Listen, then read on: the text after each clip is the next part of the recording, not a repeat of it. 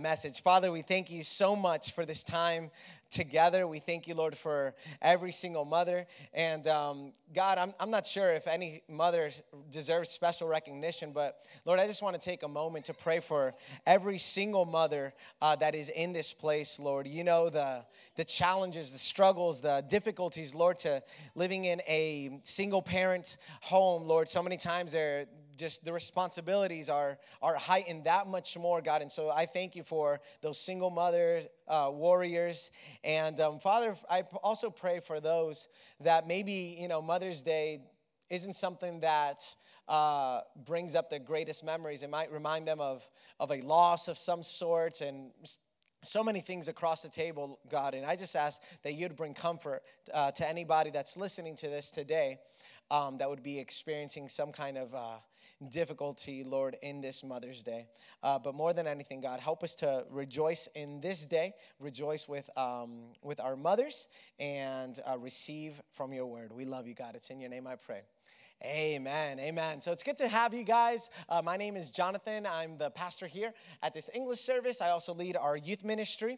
And uh, so I started thinking about Mother's Day, and I've always had a very specific, let's say, Mother's Day message. And um, often I've talked about the women in the Bible and all that stuff. I'm going to take a little bit of a different route, and I believe uh, God is going to speak to us uh, no matter if we're mothers, no matter if we're not mothers. But anyway, just to talk a tiny bit about that video, uh, for those of you who are mothers, I believe uh, you've had your share of moments uh, similar to what was going on in the video. Any any women attest to that?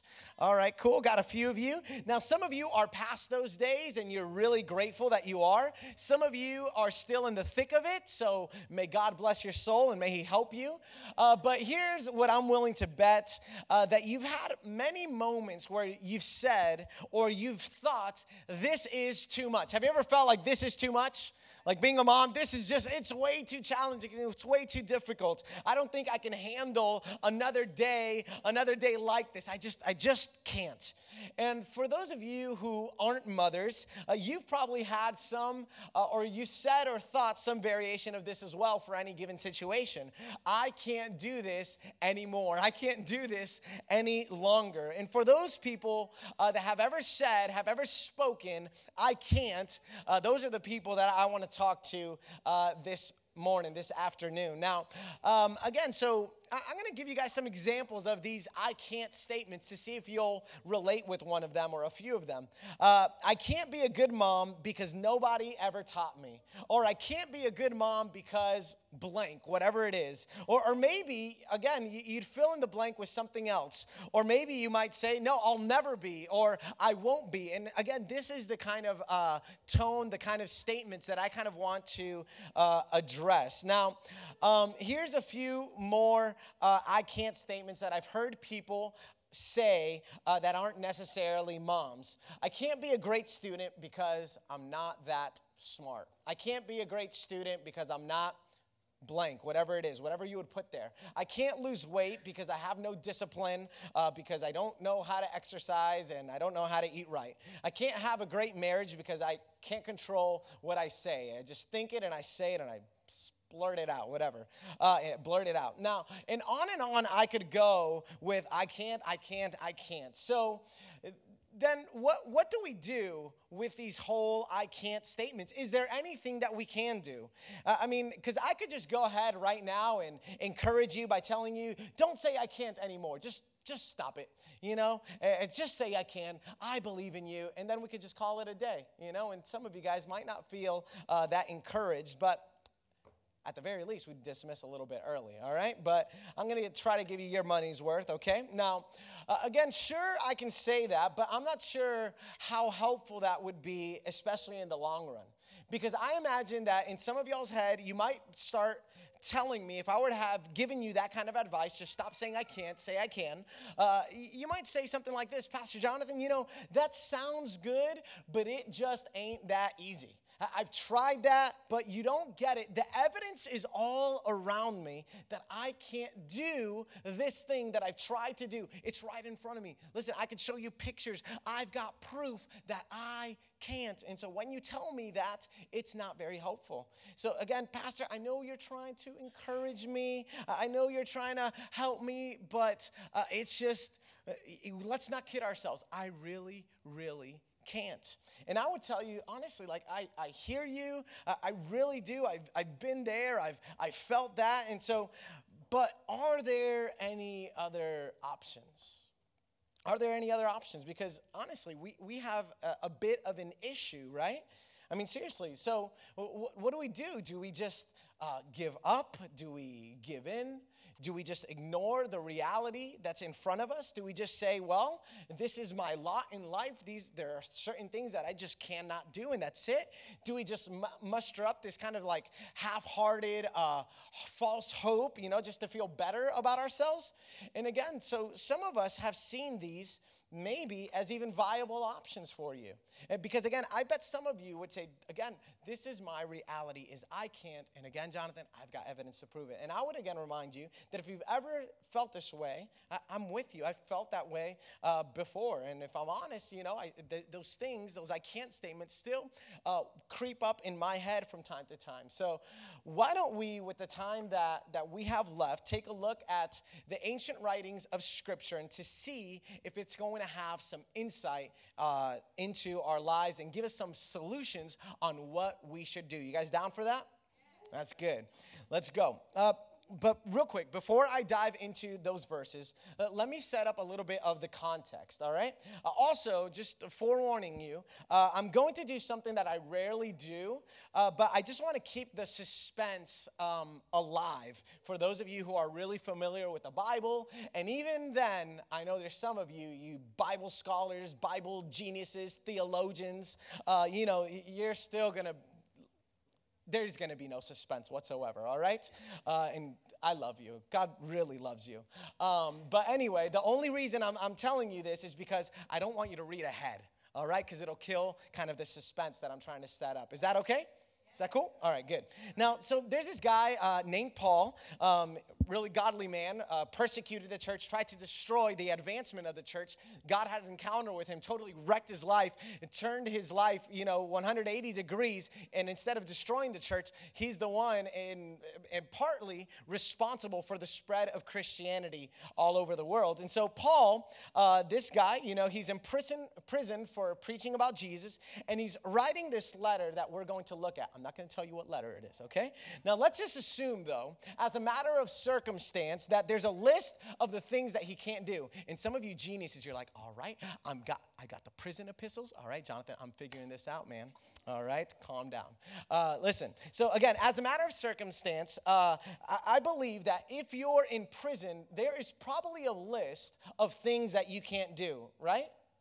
And so, uh, in his predicament, of again, he's in prison. And prison tends to naturally limit the things that you're able to do, at least to some degree. And that's why what he writes is so refreshing. It's so helpful, I believe, because we're not reading from the perspective of someone who's living high, who's living large and in charge with zero issues, with zero I can't list. He's got, I bet he could have written an I can't list of his own. And so we're reading these divinely inspired words from this man, inspired by God, uh, who we can actually relate to his situations, at least at some level, because once again, he could have written an I can't list of his own. And so here's what Paul says in his letter uh, to this church. Here's what it says. We're going to put it on the screen either way, all right? Uh, I have learned to be content, whatever the circumstances. I know what it is to be in need, and I know what it is to have in plenty, have plenty. I have learned the secret. Because that's how you got to say that word. Anytime the word secret comes up, you got to say, I got to tell you a secret. I have learned the secret of being content in any, and not just in any situation, in every situation, situation uh, whether well fed or whether hungry, whether living in plenty or living in want. And I don't know about you guys, but I'm hearing, uh, you know, Paul say these words. I'm like, who are you? What do you mean? You're just content no matter what? Like big or small, you're just, mm, I envy that. And so, again, looking from the outside, I would say, again, being in prison is one of those moments where you're in need, where you're where you might be hungry, at least hungry for something else, where you might be in want. And I don't know about you guys, but I can kind of, you know, personally uh, relate to this, you know, being in need. Uh, I know what it is to be in need. Maybe not like uh, Paul, but yes, I've been in need of something. Anybody here been in need of something? Like you needed something, or at the very least, you wanted something? Uh, I know what it is to have seasons of plenty, to have uh, abundance. And it's in these moments where I literally, I, I kid you not, I turn to my wife. Usually this only happens when we're on vacation, but I say to her, ah, baby, as I'm sipping my virgin pina colada or not, uh, depending on your theological background. Uh, I hope to see you guys next week. Uh, ah, baby, this is the good life. You know, uh, I was not saying that yesterday uh, when my crazy uh, dog sliced my other dog's ear and set me back just a few hours. He's okay. Uh, the bleeding stopped um, not that long ago. Thank God for a father who's a physician and was able to help me save a vet bill, all right? Because that was the only thing on my mind, all right? Just kidding. I cared about the ear as well. Uh, but let me tell you what I don't think I completely relate with Paul, but I really want to. And, and, hopefully, maybe you want to. I'm not sure if I've always learned the secret of being content in every situation. I'm just being honest. Anybody else struggle with this? And, and that's really going to be kind of like uh, the climax of today's message the secret of being content. I want to share with you the secret of being content, the secret that Paul is about to share. All right, some of you guys already Googled it just to find where it was at, located. You disobedient people. Just kidding. But before we go there, I, I got to do some work. So let's switch gears just for a moment and talk about uh, this, those seasons where Paul says, I learned the secret to being content in seasons of plenty. Again, have you ever had seasons in your life where everything was just going your way, like all your ducks were, were lined up in a row, however you say that statement? Uh, everything was going as planned or better. Has anyone ever had those seasons? All right, six of you, that's okay. Now, it's in these times where it's really tempting to just kind of hit, uh, so to speak, cruise control and say, This is the life that I deserve because I have gone through some stuff. I deserve this. You ever feel that way? Right? Yeah, come on, let's just be honest. And, and so, this is what Paul is saying when he says, I know what it is to have plenty, and I know what it is to be well fed. In other words, to be full and satisfied. He knew how to have those moments. He knew, uh, he was familiar with those moments. But notice he says, I've learned the secret how to be content in these situations. What he's saying is that it's possible, look at me, it's possible for you to be living the good life and not be content in it. I'll say it one more time. It's possible to be living the good life, the abundant life, the life of plenty, and not be content in it. What a travesty, right? But for starters, some people that have plenty aren't grateful for what they have. They simply focus on what they don't have. And others who are well fed, again, who are living in plenty, simply settle for that and they don't seek the more that God wants for them. Some of you guys are like, what do you mean the more? They already got plenty. Yeah, yeah, yeah, but God is the God of more. And that doesn't mean that you're greedy if you want more. Now, can it be? Can it lead you to greed? Absolutely, but it doesn't have to be. Okay, so again, being grateful doesn't mean that you settle, nor does it mean that you um, that you become greedy. You're not settling by being thankful, and you're not greedy just because you want more. Is you guys good? Some of you guys are like, yeah, this is real good. Thank God. All this time I was thinking I was greedy. No, no, no. Maybe you are but maybe you're not. All right, now, true contentment, true gratitude should lead you away from greed. It's actually completely contrary to greed and away from feeling like it's never enough as well. I believe it does both things. But but again, I'm moving towards telling you all about the secret of being content that, that Paul talks about. Okay, I'm going there. But just not yet, all right? That's the suspense that I was talking about. But again, before we get there, uh, let's look at the other side of the equation where Paul talks about real quickly, and some of you guys might be more familiar with this. But again, Paul says there's a secret to being content, and it's for those who have plenty, and it's also for those who are hungry and in need. And so, contentment, again, just to, if I hadn't made it clearly, let me make it crystal clear here. Contentment is for those with abundance and, with, and, and for those who don't have much. So, let's talk about how uh, about those who are hungry and in need. And just to kind of get a little feel for the room, how many of you guys would feel like you're in a place of, of you're kind of hungry, you're kind of in need, not literally hungry, because I think we are we're all there, but you know, just like inside of your soul, inside of who you are, you're kind of feeling hungry and in need. All right? And how many of you guys believe you're living in a season of plenty? All right, cool. Not as much, but, but a few of you guys. And so how many of you guys, you don't know where you are? All right, cool. So let's just try to apply both of these things, okay, for you. When you're in need, when you're hungry or in want, your mouth and mind are usually full of I can't statements. Not always, but a lot of times our mouth and mind can be full of these I can't statements. I can't get out of this situation. I can't ever have a good job because I never went to college. I can't have a good job because whatever you put in the blank, I can't get my emotions under control because I have no self control. I can't have a thriving spiritual life because that just ain't my thing. You know, I can't save money because I just spend everything that I have. I can't have healthy friendships because I'm like a drama magnet. You know, I can't succeed because I just don't have what it takes. I can't have, again, a great career. I can't have better opportunities because someone always sneaks in in and takes the opportunity that was for me right? I can't be productive with my time because I just don't even know what productivity means. And someone always messes up my perfect schedule and itinerary. All right, you ever feel this way? And so, and if you, again, so if you're constantly saying, I can't, I can't, Paul wants you, I want you, and I believe that God also wants you to learn the secret of being content.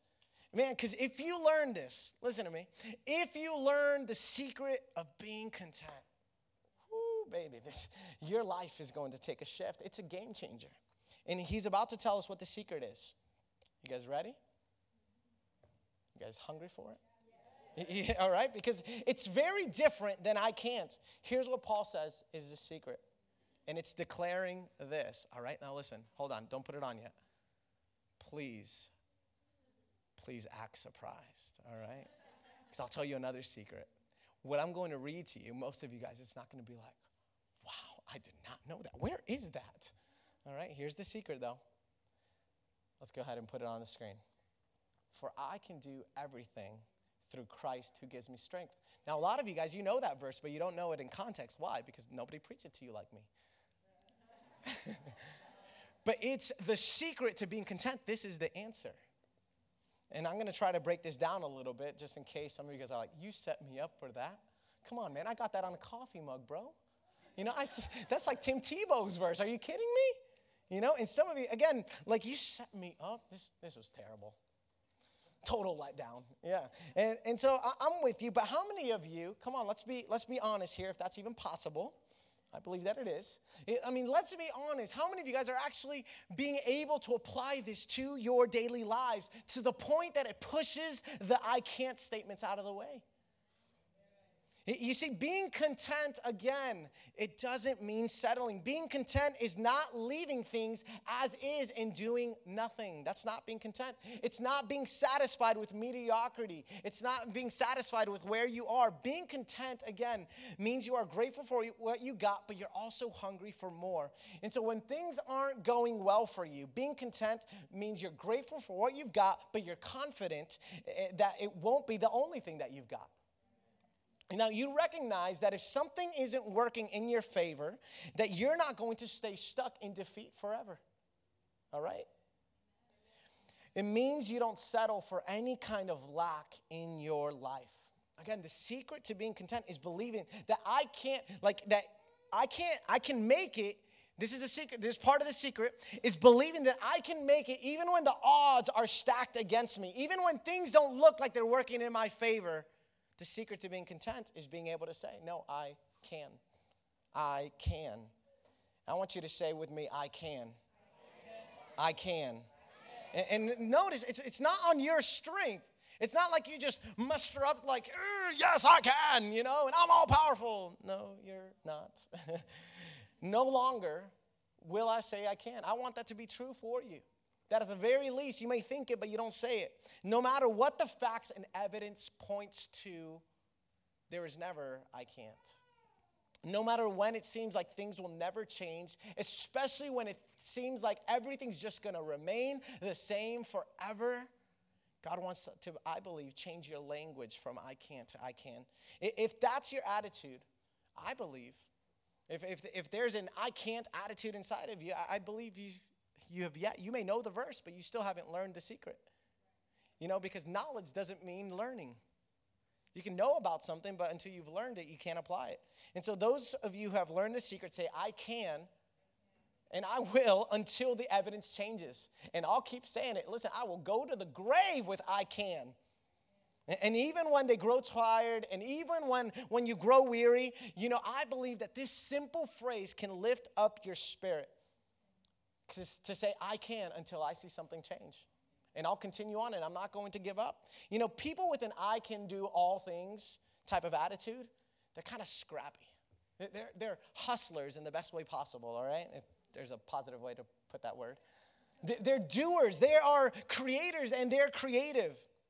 After all, the mother of creativity is need. It's actually lack. It's when you don't have a lot of things in your hand. And people who say, I can do all things through Christ, they don't stop when it looks like every door has closed or that same door that God promised to open keeps closing in my face. It's taking God on His promises and saying, Yes, I can. And when you don't have things, it will force you to be creative with what you've got. Have you ever noticed that? You get really creative when you don't have a lot in your hands. It'll force you to say, I don't know how, but I know I can. You know, people with an I can attitude become spiritual MacGyvers. All right, now some of you guys don't know what I'm talking about, and that's okay. You just missed out on an amazing show. 1980s, 90s, maybe, right? And so this MacGyver guy, in case you don't know, apparently in Spanish it's called MacGyver. Uh, that's what my wife, my wife. Um, so listen, sometimes I, I put my wife through this this um, this suffering. I preach to her the messages before I I preach it to you guys and stuff, uh, and she goes, MacGyver? You know, when I was talking, I was like, yes, that was perfect, baby. Uh, you know, so again, but, but this guy, MacGyver, uh, you know, he, so he was kind of like in the CIA or whatever, and pretty much he always had, uh, he was always stuck in a room of some sort. At least this is what I remember when I was little. He was stuck in a room with like a paperclip and tape, and he would find some way to get that paperclip and tape to find an explosion. You know what I'm saying? It was just, he was just a beast at it. So he always worked with what he had because he didn't have access to anything else. You've got to learn to work with what you've got. Because let me tell you something, you have everything you need to do everything that God wants you to do right now. Now, listen, you might need some more things later, but whatever it is that God wants you to do right now, you have at least, at the very least, you've got access to it. And listen, God does not set you up for failure. Right? I mean, and I know we've kind of felt that way sometimes. Like, God, you asked me to do this, but like, what in the world? Like, I don't got everything I need. And I, I believe that God would tell you. And I remember I got this revelation, like, I believe, like in 2012, 2013, uh, through counseling. Anyway, another story for another day. I recommend counseling greatly. But man, you've got everything you need to do everything that God wants you to do right now, or at the very least, you have access to it. All right, it's good stuff. And so again, that's why I love, you know, the spirit of hardworking single mothers. Because they figure out a way. You know, they, they, they bend over backwards. They figure out, they're creative, they're spontaneous. They figure it out and they make it work. And all of us, I believe, we're going to get to a place at some point in our lives where, as creative as we are, you aren't going to be able to figure it out on your own. And, and what you need, and that's when you need to remember this verse the most that I can. You, you know, we know this verse again, but I don't think we apply it enough in our lives. So, whatever you said, I can't to, I want you to say, I can. All right, and this isn't just some like motivational message or whatever, nothing wrong with those, but listen, this goes deeper. This whole I can do things. For those of you who are uh, living with great ab- abundance, I-, I would just remind you I can do all things, not because you're so awesome, although maybe you are, but remember, you are called to remember who you're totally dependent on your amazing life for. It's an I can do attitude, you know, reminds you of who you can depend on. It's an I can do all things through Him. Not I can do all things through me. And for those of you who feel like you haven't made, uh, you know, like, and you've just uh, kind of settled, it's time for you to say, No, I can do more. Like, God actually wants to bring out the more in your life in Christ who strengthens you. And so it's time for you to say, I can do more things through Christ who strengthens me. And for those of you who are caught up in, in greed and just making it all about you, I can do all things. It's not about you but it's through Christ who strengthens you. You know, and so I just want to say a few I can statements and just that this would be hopefully an encouragement uh, to you guys and that you would be able to tag these things on to your life. I can be a good mom through Christ who strengthens me. You know, I can be a great student through Christ who strengthens me. I can lose weight through Christ who strengthens me. Does he care about that stuff? If you care about it, he cares about it. Because is it harming you? I don't think so. I can have a great marriage through Christ who strengthens me. I can have a good job. I can get my emotions under control. I can have a thriving spiritual life. I can actually save money through Christ who strengthens me. I can have healthy friendships. I can succeed. I can have a great career. I can be productive with my time. And I want to ask you guys just to stand up with me and say, I can do all things. I can do all things. You know, on your own, I, I, can't, you know. Uh, or what I was trying to say right here towards the end is on your own, this I can, you know, it, it won't get you anywhere eternal. It's so important to add on what Paul talks about is that I can do all things through Christ. It's not apart from him. He's essential and it'll take you I believe that it'll take you further than you ever imagined possible. You know, being content outside of Christ will lead you to settle will lead you to just, you know, kind of settle for the status quo, for the average, for the mediocre. But being content when you have a lot, again, a lot of times it can lead you to, to wanting more for selfish reasons, serving others to just feel good about ourselves. But this isn't about us, it's about someone greater. I can do all things. So I want to pray for you. If you wouldn't mind bowing your heads right there. God, I just ask Lord, that you would help us to really operate in this. In this, I can. I can do all things. God, lead us away from any kind of greed. God, lead us away from all, all types of, ungra- of being ungrateful, God. Help us to be grateful people, Lord. Help us to declare this over our lives, not as a pithy statement, but as a powerful statement, Lord. Help us to dream of what is possible if we just believe in your strength and in your power. We can't do it on your own. But God, with you, nothing, absolutely nothing is impossible, Lord. I just ask that you would lift up our hearts, lift up our spirits, lift up our emotions, God. And God, at the same time, I believe that this I can attitude is going to actually lead you to do something. Like there's certain things that they're not going to be downloaded onto you or into you like osmosis. Like God actually wants you to do something. I can do all things. I can I, I can be, you know, uh, I can be the student that God wants me to be through Christ who strengthens you. But, but you know what? He actually wants you to study. It, like there's some things that God wants you to do, and you can do it. It's His strength and His power. With great power comes great responsibility.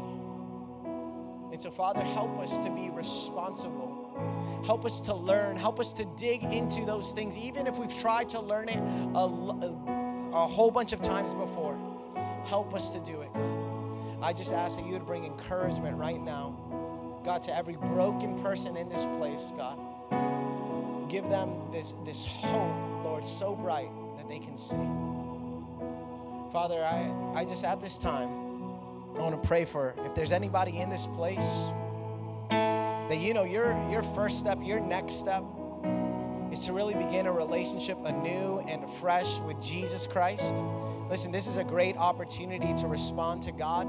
He's right here, man. What a beautiful day to reconcile, to come together with Jesus. If you've fallen away, if you've gone apart, if you've kind of started doing your own thing, but today you say, man, I, I just want to rec- recommit my life to Jesus. And if that's you, I want you at the count of three to raise your hand. I'm going to pray for you right from here. If you say, man, I, I just want to begin that relationship afresh and anew with Jesus, I want to know that all the guilt can be gone, that all the sins are wiped away, that I can get a fresh start, that I can give hit that spiritual uh, reset button, not only in my spiritual life, but in all of my life.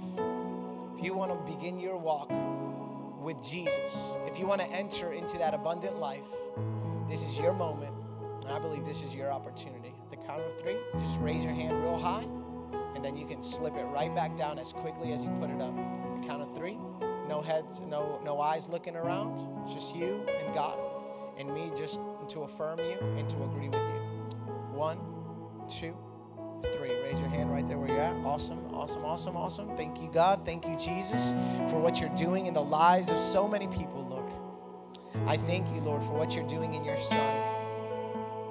I thank you, Lord, that you're starting something afresh, that you're starting something new. And Lord, I just ask that you would bring security of salvation, God. Lord, that he, he begins to walk in step with you like never before. Father, I pray for each and every person just one last time, God, to really acquire this I can. Lord, reveal this verse to them, the secret, this secret in their lives in a really fresh way. It's in your name I pray. Amen.